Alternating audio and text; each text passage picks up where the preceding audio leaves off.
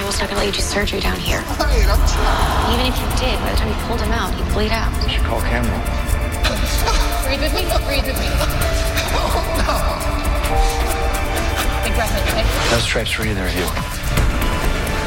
His heart is torn open. We have to replace it Replace it? with ECMO. You want to use heart-lung bypass in the boiler room? There's a huge tear in his ventricle. If we move him, he dies. If we can bypass the heart injury, we can get him out to surgery. If he has no blood, he can't bleed out. This would be a groundbreaking use of ECMO. I can do this. The ECMO is a precision surgical instrument. You can't just wheel it around in the hospital. This is a mobility issue. You're talking about surgery in an uncontrolled, unsterile environment on a patient with a hole in his heart that even in the best of circumstances requires a miracle. So we should just give up on him. I'm telling you, your solution isn't a solution. Do what you have to do to make him comfortable. You're needed in surgery. Dr. Willis? You discharged Janie? No, I didn't. Hey, Campbell. You don't need to do this. No, I do. You discharged one of my patients without consulting me? Jane Doe, PEM with a site consult? We needed the bed, and her labs were normal. Do you want to treat anyone at this hospital? We don't keep psych patients inside until we can find them referral services. Or because they're interesting.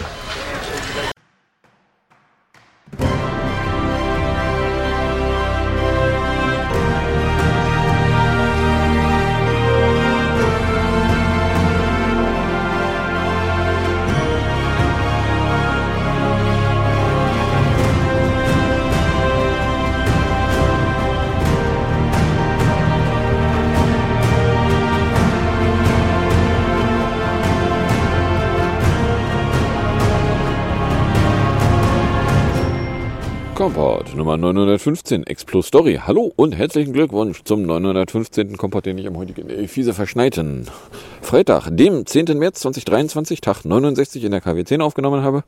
Das Intro entspricht auch nochmal der dritten Folge der zweiten Staffel. Gut Blick, Willis und Campbell. Was ihr hier wieder auf und in die Ohren bekommen können, sind nicht so sehr äh, Leute, die da aneinander geraten, sondern wieder die üblichen drei Teile, bestehend aus zwei Teilen, wo ich aktuelle politische Nachrichten kommentieren betrachte, beziehungsweise im dritten Teil dann aktuelle technische Nachrichten kommentieren betrachte. Was davon ihr konkret hören könnt, wenn ihr am Stück weiterhört, ist dann Teil 2 Politik, die zweite Hälfte an Politiknachrichten für diese Folge, nur echt mit Meldungen von und zur Regierung, von und zur Wirtschaft und Corona ist dann wieder ausgefallen. 0,2 Grad, feels like minus 5 gradige, overcastige und snowshowersige Greetings. Die Taupunkt 0, Wind macht irgendwas zwischen 18 und 25 km/h. Druck ist bei 990,2, Tendenz leicht fallend. Cloudiness 100%, Visibility 2 km, Prekip sagt er nicht. Eine Humidity von 94%. Weather Pro behauptet von 6 Uhr, es wäre 0 Grad Overcast und Light Snow mit 0,8 mm pro Stunde, Feels like minus 4, Taupunkte der 0, Humiditäte 97%, Druck wäre 990 oder vom Gerät gemessen 984, HPA, Wind irgendwo zwischen 19 und 30 km/h. Dann fragen wir nochmal den DVD, der da zu seiner Entlastung was vorträgt. Stand 6 Uhr 990,2 ist der Luftdruck, Temperatur 0,2. Golden Hour Morning Starts 625, ends 733. Äh, Temperatur 0,2, Luftfeuchte 95, Niederschlag 0,2, Wind aus NO mit 19 bis 28 und Schneefall. It's 625. Jawohl.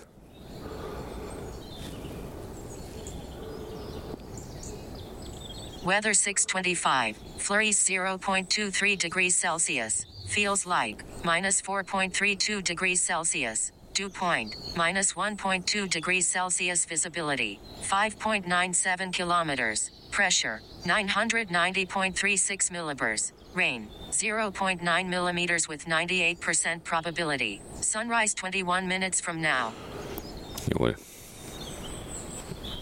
Und äh, haben hier gerade noch eine Meldung zu der Schießerei hier in Hamburg. Mindestens sieben Tote, weitere acht Verletzte. Ja, okay. Das ist auch der Informationsstand, den ich von Mitternacht hatte.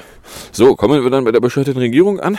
Da gab es erstmal die EU-Brennerschiebung, weil äh, Freitagvormittag meldete die Tagespropaganda, dass die EU-Entscheidung über das Verbot von Neuwagen mit Verbrennungsmotor am 2035 auf unbestimmte Zeit verschoben wurde, weil äh, zuvor hatte die FDP ihr Nein zu den Plänen bekräftigt. Damit hätte Deutschland sich enthalten müssen. Die EU-Staaten werden nicht wie geplant am Dienstag über das Verbot von Verbrennungsmotoren in Neuwagen ab 2035 abstimmen. Das Votum wurde von der Tagesordnung des Ministerrates genommen, hätte ein Lautsprecher des schwedischen Ratsvorsitzes mit.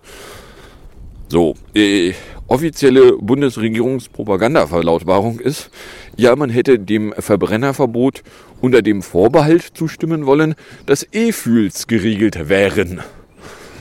So, nun wären E-Fuels aber ja nicht geregelt und deswegen äh, könne man dem so nicht zustimmen, weil es seien ja gar nicht die Bedingungen erfüllt.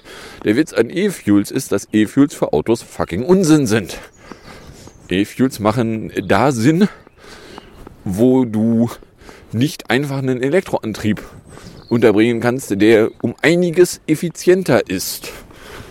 Na, eine fucking Batterie reinschrauben in ein Auto und das dann mit Strom fahren lassen, ist einfach gigantisch viel effizienter, als du verbrätst Unmengen an Energie, um die dann in irgendeinem chemischen Stoff zu parken.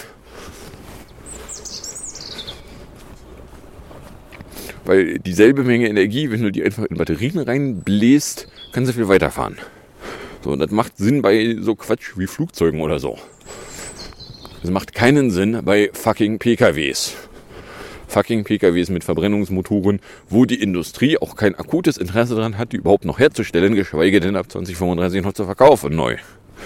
Oder zuzulassen neu. Aber hey, ja, also die Abstimmung ist dann jedenfalls verschoben gewesen. Dann hätten wir Klimosten meldete der Heiseticker am Montagmittag. Ein starker Klimawandel könne nämlich in Deutschland von 2022 bis 2050 Kosten in Höhe von zusammengerechnet 900 Milliarden Euro verursachen. Wer das Ergebnis einer aktuellen Studie des Instituts für ökologische Wirtschaftsforschung IÖW, der Gesellschaft für wirtschaftliche Strukturforschung GmbH und der Prognosag im Auftrag des Bundeswirtschaftsministeriums weil äh, von 2000 bis 2021 werden mindestens 145 Milliarden Euro Schäden durch die Folgen der Klimakrise entstanden, alleine 80 Milliarden davon seit 2018. So, und wenn du auf der Basis jetzt einfach hochrechnest, wie es dann weitergeht, wird das scheiße teuer. Wer sich jetzt dann hinstellt und was davon faselt, man könne sich jetzt aber nicht leisten, Maßnahmen gegen den Klimawandel zu tätigen oder den Klimawandel überhaupt einzugrenzen, ja, wenn du dir das jetzt nicht leistest, gibt es genau eine Möglichkeit, was passiert. Die Klimawandelkosten werden immer teurer. Gerade wirkt es so ein bisschen, als würde es gerade nicht schneien. Ja, doch, tut es. Guck hier.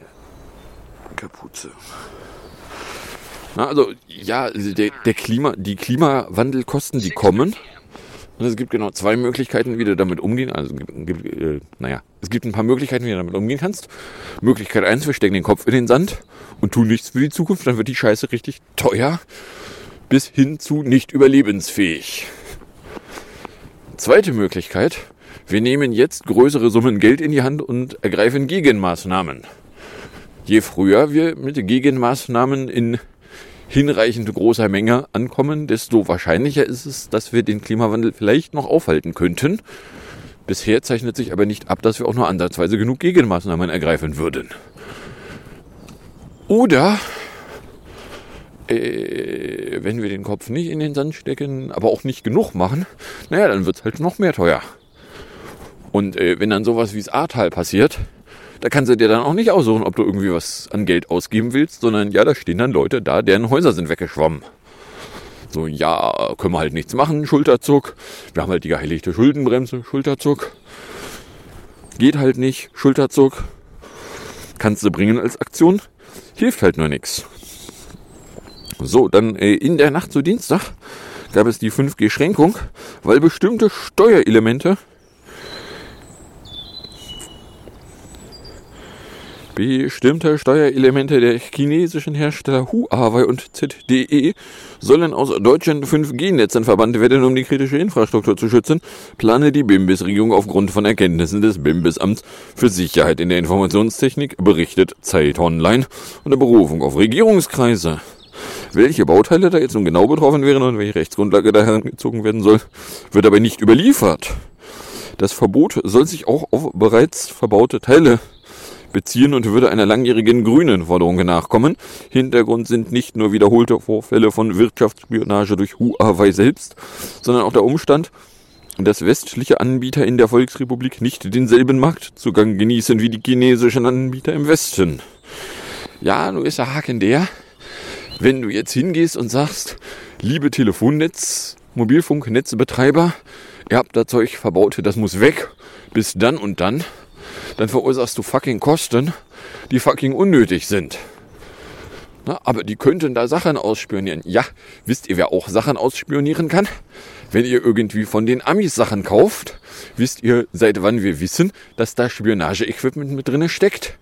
Das ist noch nicht ganz zehn Jahre, weil es wird erst dieses Jahr zehn Jahre, dass wir wissen, dass die Nasi Zeug nur verwandt ausliefert, beziehungsweise Zeug, wo sie ein Interesse dran hat, extra auf dem Postweg aufhält, verwandt und dann weiterschickt. So. Solche Behauptungen haben wir von nirgendwo sonst. Was nicht heißt, dass die Sachen nicht von irgendwo sonst nicht auch verwandt geliefert werden, aber wir haben da zumindest keine Meldungen zu. Apropos Meldungen, Tote und Verletzte nach Schüssen in Hamburg, Tarifgespräche bei der Post. Chinas Präsident Xi für dritte Amtszeit bestätigt, meldet die Tagespropaganda gerade. Na, also der, dass wir so Meldungen nicht aus China oder Russland oder was weiß ich wo haben, heißt nicht, dass die Sachen da nicht passieren. Aber wir haben da zumindest keine auch nur halbwegs glaubwürdigen Behauptungen zu. So. No? Also ja, klar kannst du irgendwie verargumentieren, das Zeug aus China, das darfst du nicht verbauen, das muss da raus. Es ist noch reichlich sinnlos weil äh, es gibt kein Equipment, bei dem wir uns sicher sein können, dass es nicht vielleicht doch irgendwie verwandt sein könnte. Oder verwandt werden könnte oder Hintertore haben könnte. Na?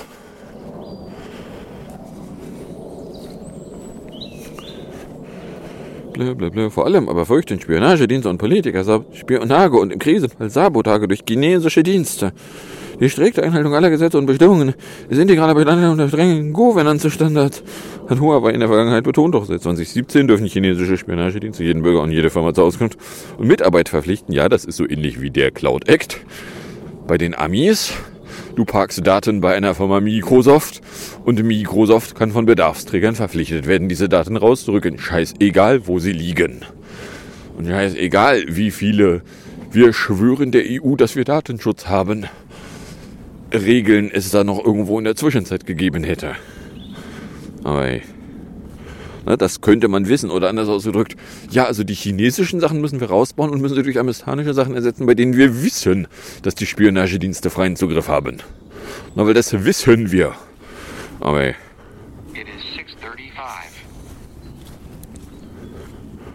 Na, also der, ja, so. Ja, das hatte ich gerade schon. So. Dann hätten wir den Lauterplan. Das ist eine Meldung von Donnerstagmittag. Nach mehreren Monaten der Ausarbeitung hat Karl Lauterbach auf der Bundespressekonferenz die neue Digitalstrategie des Bundesgesundheitsministeriums nämlich vorgestellt.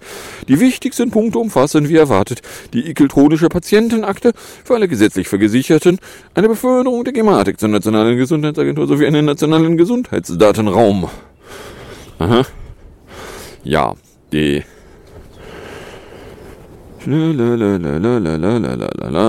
Die Digitalisierung im Gesundheitswesen, bla bla, da seit dem Start der EPR für gesetzlich Versicherte im Jahr 2021 weniger als ein Prozent der gesetzlich Versicherten äh, das nutzen wollten, will Lauterbach jetzt äh, zwangsweise die EPA.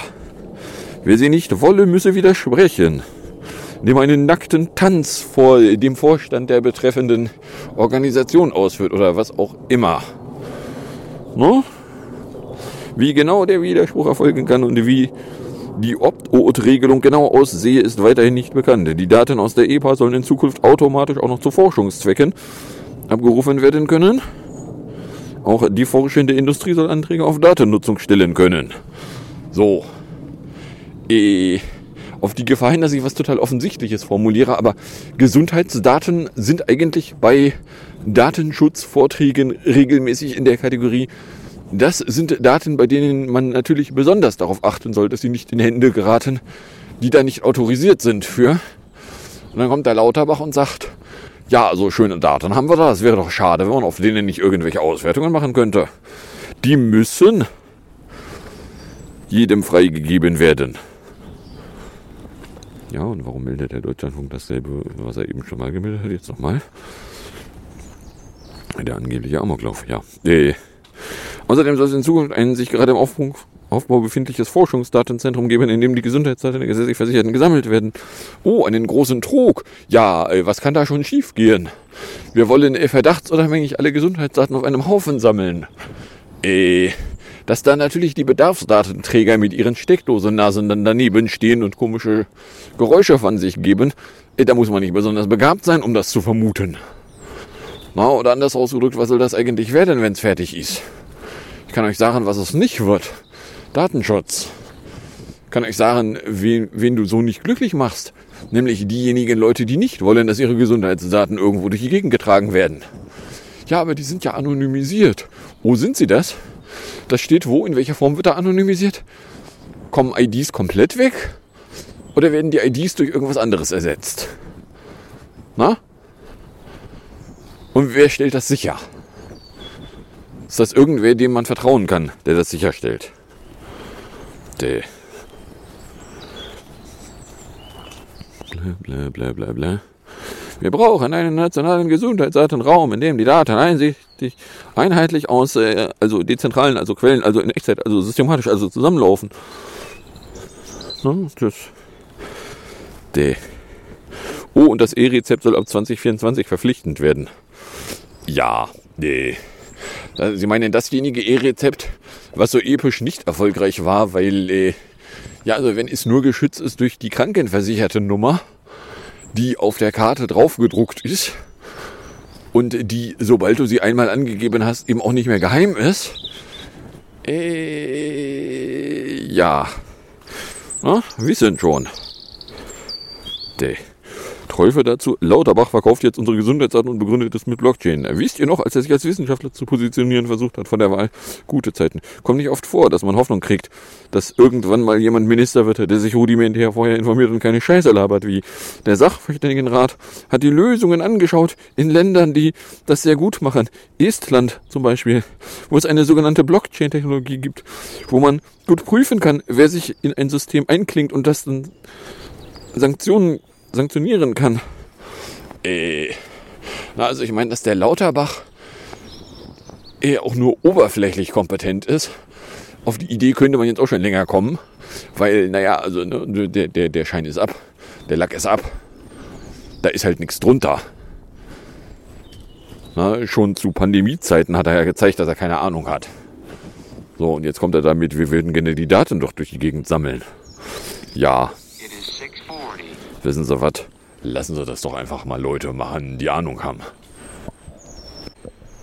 So, dann äh, erinnert euch noch an den Heizbeck, äh, Habeck, der ja irgendwie äh, den Umstieg auf klimafreundliche Heizungen ab 2024 vorschreiben will. Und äh, ja, der äh, würde jetzt auch für diesen Umstieg ein Förderprogramm in Milliardenhöhe bereitstellen wollen. Dies solle gewährleisten, dass sich gerade Haushalte mit niedrigen und mittleren Einkommen den Umstieg auch leisten könnten. Ja, Witz an der ganzen Geschichte mit Heizungsumstellungsgedöns ist, das denkt alles immer nur Einfamilienhäuser. Na, wer irgendwo in einem Mehrfamilienhaus wohnt, wo er für die Heizung gar nicht alleine zuständig ist, ja, ne? Ja, ich meine, ich kann meinem Vermieter irgendwie freundlich bitten, doch Dinge zu tun, aber das wird meinen Vermieter ein feuchtes überhaupt nicht interessieren. So, da habe ich keinen Einfluss drauf. Und ob der jetzt nun irgendwo Geld kriegt oder nicht, im Zweifelsfall erhöhen sie die Miete einfach so lange, bis es quietscht. Ja, aber hey, deswegen solle sich die Förderung an Einkommen orientieren. Nach den Plänen Habex sollen bereits ab dem kommenden Jahr neu eingebaute Heizungen zu mindestens 65% mit erneuerbaren Energien betrieben werden. Bedeutet praktisch ein Aus für neue Gas- und Ölheizungen. War allerdings auch schon äh, für ab 2025 war es vorher vereinbart gewesen. Dass es dann jetzt auf 2024 vorgezogen wird, war irgendwie eine Vereinbarung die, äh, ich rate mal, im Dunstkreis von äh, wir verheizen jetzt so viel Gas, wie wir irgendwie kaufen können, dass Gas auch nicht unbedingt CO2-neutral ist. Auf die Idee könnte man kommen, wenn man sich mal anguckt, was das denn eigentlich ist. Aber hey. Bla bla bla bla bla. Der Kotzereipartner FDP lehnt das Vorhaben bislang ab. Auch Handwerk und Heizungsindustrie sprachen sich erneut gegen das Vorhaben aus. Der Verband Sanitär, Heizung, Klima erklärte, falsche Vorgaben könnten dazu führen, dass viele Hausbesitzer gar nichts unternehmen und sogar noch schnell neue Brennkessel einbauen ließen. Wenn sie denn jemanden fänden, der das täte. Na, aber hey. Ja, na, also das ist ja der Witz an der ganzen Geschichte. Wenn du an deine Heizung eh ran musst, äh, ja, dann kannst du mal einen, einen Kosten-Nutzern-Vergleich machen. Und solange wie sich CO2-neutrale Heizung halt nicht in den Kosten positiv auszeichnet, sondern eher negativ, aber hey, ja, also Habeck so, ja, da könnte man ja aber irgendwie ein Förderprogramm aufsetzen. Ja, wenn das dann auch irgendwie fünf Minuten nach dem Start schon wieder fertig ist, dann hilft das allerdings nicht wirklich dolle. Aber hey. Dann äh, Haushaarschiebung. Ach genau, äh, Meldung von gestern Abend. Äh, Finanzminister Lindjan Lindner verschiebt nämlich die Vorlage seiner Eckwerte für den Haushalt 2024. Ursprünglich wollte er die am kommenden Mittwoch dem Kabinett präsentieren. Und er hätte aber jetzt äh, Scholz bereits informiert, dass dieser Termin nicht zu halten sei. Erfuhr die Kinderfressagentur am Donnerstag. So, weil, äh, ja, stellt sich raus, äh, dass auf gar keinen Fall wollen wir Schulden aufnehmen und dass wir wollen aber alle mehr Geld ausgeben können, passt halt nicht so richtig extensiv zusammen sondern hat halt so das klitzewinzige Problem, dass man jetzt irgendwie keine gemeinsame Basis hat und deswegen äh, da jetzt noch nicht beschlussfähig ist. Ach was. Ja. Aber hey. Die hohe Zinslast ist ein klares Signal, die Verschuldung des Staates zu bremsen, schwafelte Lindner. Sie meinen diejenige hohe Zinslast, die ein Bundesminister der Finanzen Christian L. Punkt von einer Europäischen Zentralbank verlangt hat. Weil, ja, das ist doch nur genau das, was du haben wolltest. Ja, 6.44 Uhr 33 will angeblich die Sonne aufgehen. So, übrigens, hier ist jetzt gerade irgendwie größere Rohrverlegungsbaustelle. Wenn ich mal raten soll, würde ich glatt mal vermuten, es könnten die Fernwärmerohre sein, die uns auch angedroht wurden für irgendwann zwischen März und Mai.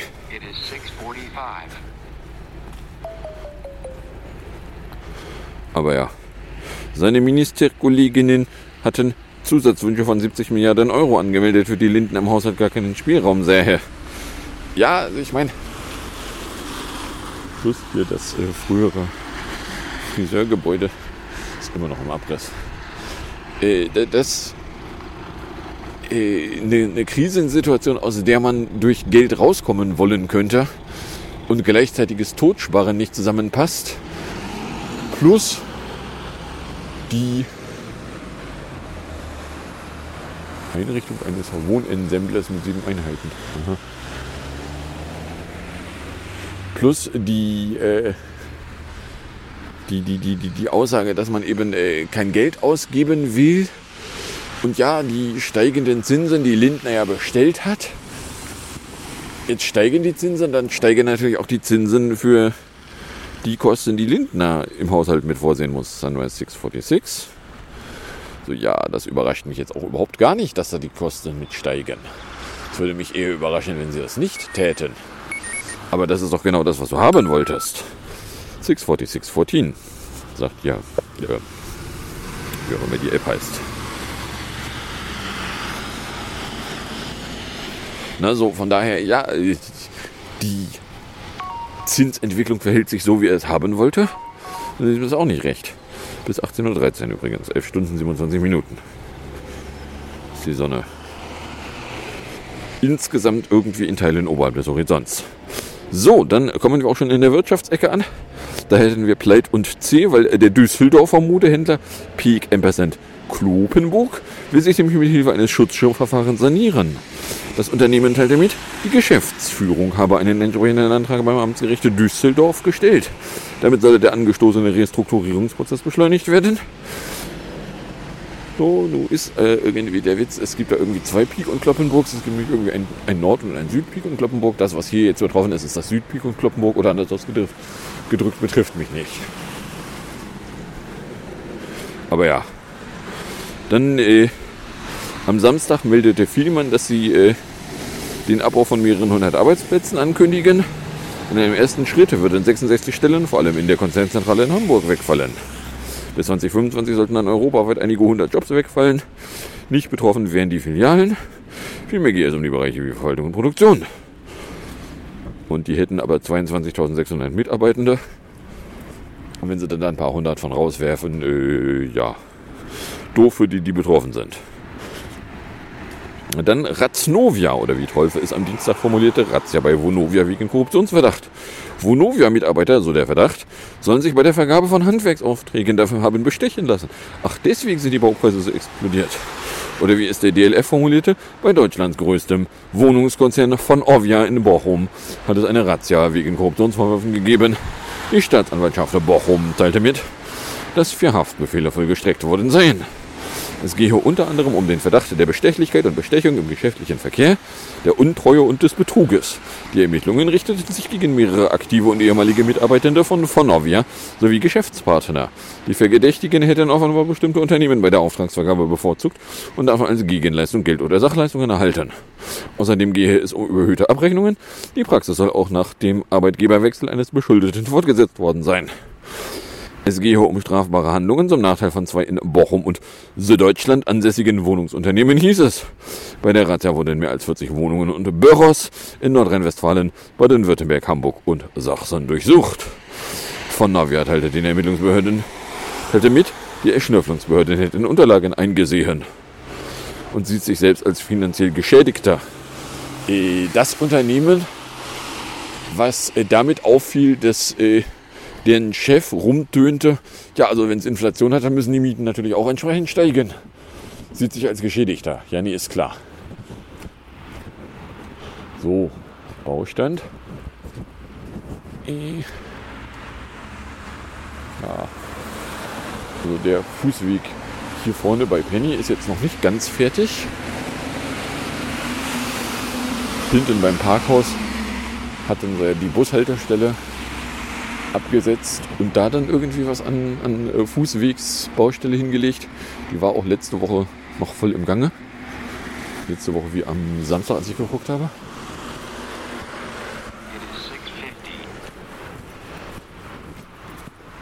Äh, Davon ganz abgesehen habe ich dann am Wochenende auch mal nachgeguckt. Ja, also der Übergang von äh, dieser Seite zu über dem Parkhaus ist tatsächlich offen.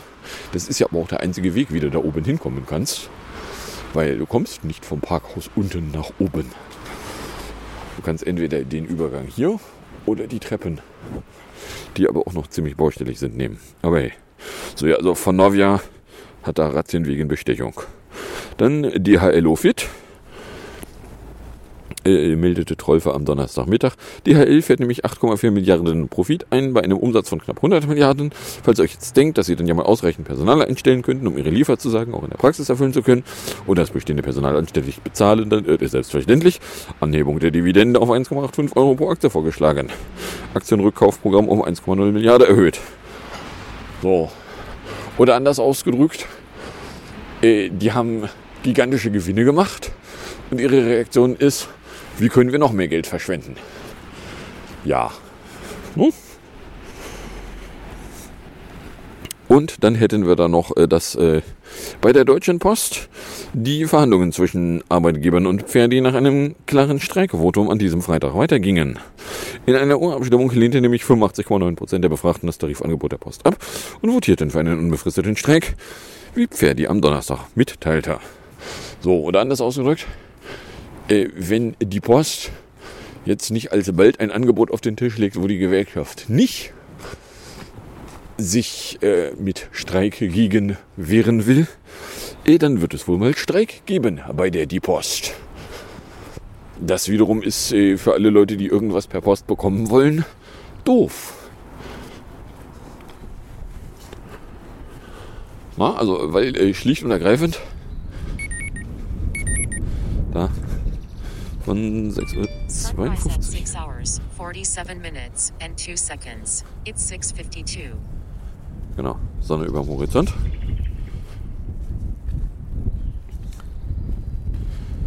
Na, oder anders ausgedrückt, bei der Post äh, könnte es jetzt also dann demnächst mal zu einem Streik kommen und das ist dann kein Warnstreik, sondern das ist dann ein Streikstreik, der dann äh, logischerweise eben nicht zeitlich oder örtlich oder sonst irgendwie was begrenzt sein muss. Von 6.52 bis 18.07 Uhr ist übrigens die Sun Elevation größer 0. So. Corona-Meldungen habe ich diese Woche wieder keine. Weil, äh, ja, natürlich gibt es hier keine Corona-Meldungen. Der Corona-Meldungsblock ist durchgespielt. Corona findet jetzt äh, das nächste Mal erwartungsgemäß in der Region 7. April statt. Weil das ist der Zeitpunkt, zu dem angekündigt ist, dass dann auch die letzten Maßnahmen, die da noch irgendwo übrig geblieben sind, auslaufen würden. So, das war jetzt logischerweise noch nicht, sondern das ist jetzt noch bummelig einen Monat hin.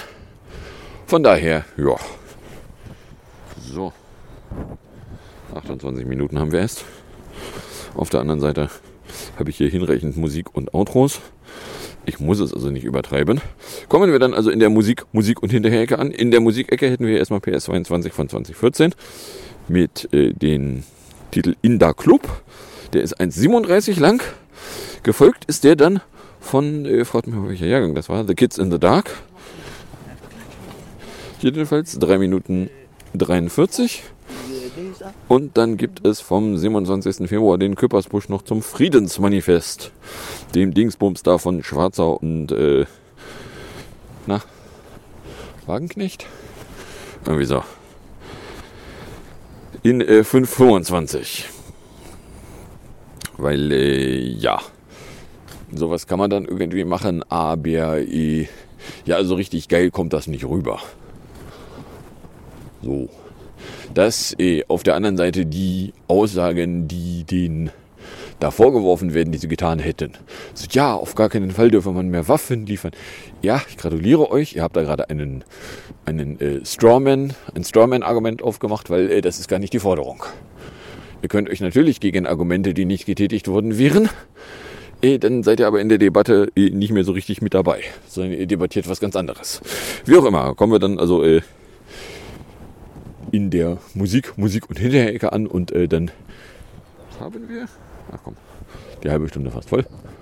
Und dann sage ich äh, danke fürs Anhören, fürs Runterladen, nicht fürs Streamen, für den Fall, dass es euch überkommt, irgendeine Form von Reaktion an meine Richtung loswerden wollen würde, dürftet ihr das zum Beispiel tun, indem ihr einen äh, eine Mail an kompiblog.gmail.com, einen äh, Tröd an kompott.trödcafé oder einen Tweet at kompott verschicktet und dann wünsche ich euch viel Spaß mit der Musik, der Musik und dem Outro und bis zum nächsten Mal, wenn da nichts dazwischen kommt.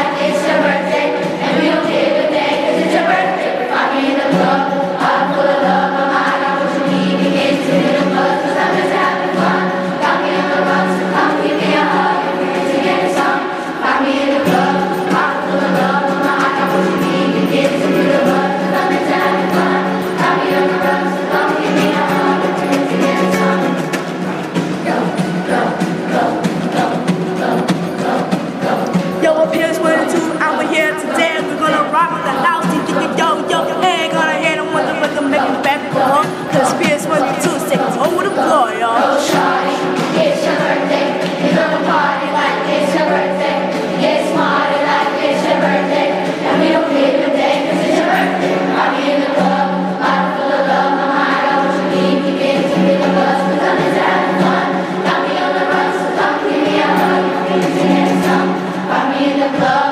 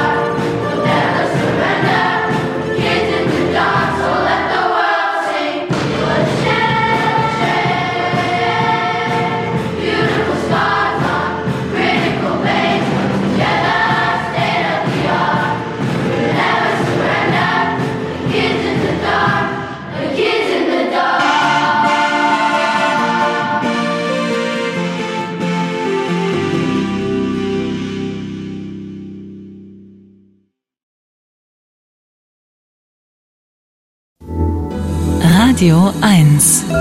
Nur für Erwachsene. Am vergangenen Freitag haben gut 10.000 Menschen in Berlin für Frieden in der Ukraine demonstriert und dafür, dass Putin seinen Angriffskrieg beendet.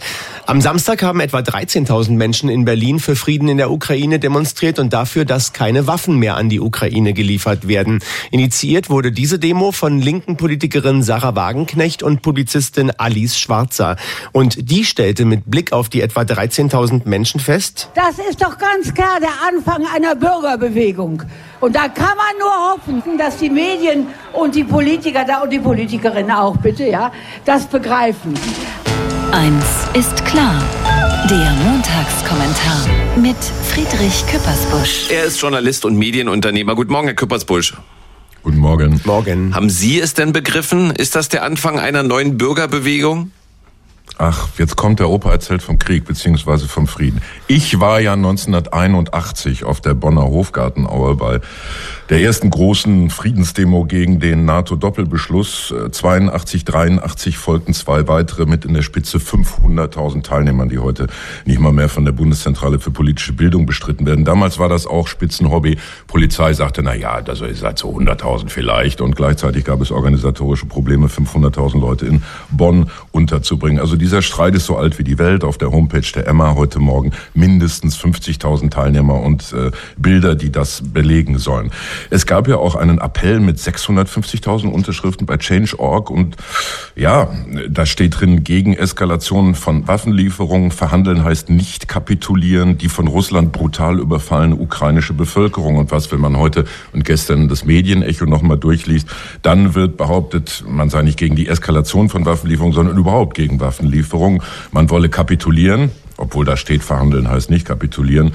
Und der Täter sei ja nicht benannt worden, das sei alles Putin-freundlich, obwohl im Text steht, die von Russland brutal überfallene ukrainische Bevölkerung. Also wir haben einen massiven Streit um die Deutungshoheit äh, über dieses Ereignis und wir haben äh, am traurigen Jahrestag ein Jahr Krieg Russlands gegen die Ukraine zum ersten Mal einen Themenswitch. Es wird tatsächlich über das von den beiden genannten Veranstalterinnen genannte Thema verhandeln statt Krieg eskalieren gesprochen, auch wenn das einfach nur mal eine leckere Erfrischung für Markus Lanz und Konsorten ist mhm. und auch wenn der grobe Tenor in allen Medien in Deutschland nicht der ist, erstmal diese Veranstaltung zu melden, sondern möglichst schon in der Überschrift einen Spin zu geben, dass das eine ganz böse Sache sei. Mit Lanz haben Sie ja ein Stichwort gerade gegeben, also brauchbare Antworten auf die Frage, worüber man mit Putin verhandeln soll, bekommt man ja weder von Wagenknecht noch von Schwarzer seit Wochen nicht.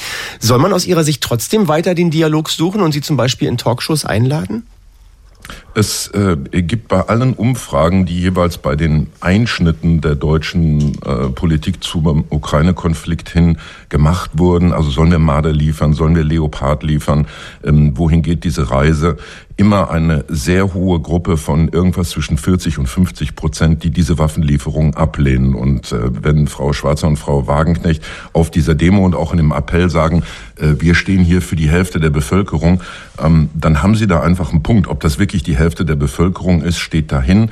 Ähm, der Medienakzent ist jedenfalls sehr viel deutlicher dabei, den beiden Veranstalterinnen und dieser ganzen äh, Aktion anzudichten, dass es ein Haufen Spinner sei, dass sie die bürgerliche Mitte nicht vertreten, also Leute wie Günther Verheugen, Margot Kessmann, Reinhard May, Antje Vollmer, Wolfgang Grupp, die den Appell unterschrieben haben, gehen unter, weil ja jeder irre Rechtsradikale, der zu dieser Demonstration hingegangen ist, sicher sein konnte, dass ihm Mikro unter die Nase gehalten wird, um zu beweisen, dass das Querfront sei und dass äh, die beiden also im günstigsten Fall nützliche Idiotinnen sind für Leute, die dann ganz übles, brackiges Süppchen draufkochen. Ich erinnere nochmal an 81, an diese Demo gegen den NATO-Doppelbeschluss für ein atomwaffenfreies Europa. Und da brachte die CDU unter Helmut Kohl im Bundestag einen Antrag ein auf Verurteilung, weil das gegen die Sicherheitsinteressen der Bundesrepublik und Achtung, hör, herhören, dient nur den Interessen Moskaus sein. Der DGB verbot seinen Mitgliedern hinzugehen. Die SPD wollte einen Unvereinbarkeitsbeschluss machen. Also selbst da drin Übrigens auch im Titel, die Demo 82 hieß Aufstehen für den Frieden, gibt es historische Parallelen. Die jetzt aktuelle Bewegung muss nachliefern, sie muss die bürgerliche Mitte äh, initiieren, sie muss äh, Leute, die unverdächtig sind, dahin bekommen. Wir hatten damals auch unsere Abgrenzungsprobleme, da lief jede Menge DKP rum, die wollten uns dann erklären, Atomraketen in der Sowjetunion seien ja im Besitz des Volkes, Deswegen seien das gute Atomraketen. Da konnte man sich auch sehr schön fusselig diskutieren und es lief viel KBW rum. Die fanden den Westen doof, die fanden Moskau doof, die fanden Peking und andere Diktaturen prima. Da hätten wir entspannt sein können und sagen können, ja, quatsch du nur, in 40 Jahren bist du Ministerpräsident von Baden-Württemberg. Der Montagskommentar mit Friedrich Küppersbusch. Dankeschön. Gerne. Eins ist klar, der Kommentar. Nachzuhören auf radio1.de.